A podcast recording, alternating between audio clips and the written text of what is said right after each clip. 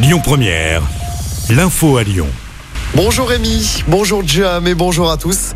Quels sont les chiffres de la délinquance à Lyon? Ils ont été publiés par le ministère de l'Intérieur pour 2022. À Lyon, les arrondissements de la Presqu'île sont les plus touchés. C'est dans le sixième qu'il y a le plus de cambriolages. Pour les coups et blessures volontaires, ce sont de nouveau les premiers et deuxième arrondissements qui sont les plus affectés, avec des taux deux fois plus élevés que la moyenne lyonnaise. Au niveau des violences dans les transports en commun lyonnais, la préfète de région annonce qu'elles ont baissé de 25% en 2022 par rapport à l'année d'avant. La mobilisation contre la réforme des retraites qui se poursuit encore aujourd'hui. Des perturbations à la SNCF, trafic difficile, la moitié des TGV supprimés, 60% des TER annulés. Ce sera comme ça tout le week-end.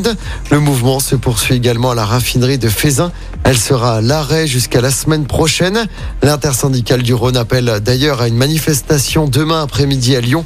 Le cortège partira à 14h du métro Jean Massé direction les Brotteaux dans le 6e. Une autre manifestation est prévue mercredi. Deux ans de prison, c'est la peine prononcée à l'encontre de l'ancien président du club de foot de Bellecour-Perrache. Il est accusé d'avoir abusé sexuellement d'un jeune Guinéen de 16 ans. Ça remonterait à l'été 2019 dans les locaux du club. L'accusé clame son innocence. Il a fait appel du verdict. Dans l'actualité également, Renaud Père, le vice-président de la métropole de Lyon chargé du logement, porte plainte. Cela fait suite à des menaces de mort, des tags menaçants ont été découverts hier matin sur la façade du campus de Sciences Po dans le 7e arrondissement de Lyon. L'établissement doit également porter plainte. Et puis mauvaise nouvelle pour les Lyonnais, il n'y aura pas de piscine éphémère cet été à Lyon. L'annonce a été faite hier par la ville lors du conseil municipal.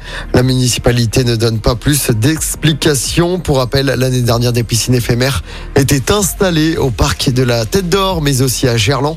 En tout, six piscines seront quand même ouvertes à Lyon cet été. On passe au sport en football, début de la 27e journée de Ligue 1. Ce soir, déplacement difficile pour l'OL à Lille.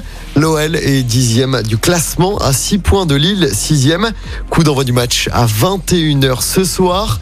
Et puis en basket, je rappelle la nouvelle défaite de Lasvel en Coupe d'Europe hier soir. Nos Villeurbanais ont été euh, battus 85 à 67 en Lituanie sur le parquet de Kaunas. Lasvel qui retrouvera le championnat dimanche avec un déplacement à Nanterre. Coup d'envoi dimanche à 17h. Écoutez votre radio Lyon Première en direct sur l'application Lyon Première, lyonpremière.fr et bien sûr à Lyon sur 90.2 FM et en DAB+. Lyon Première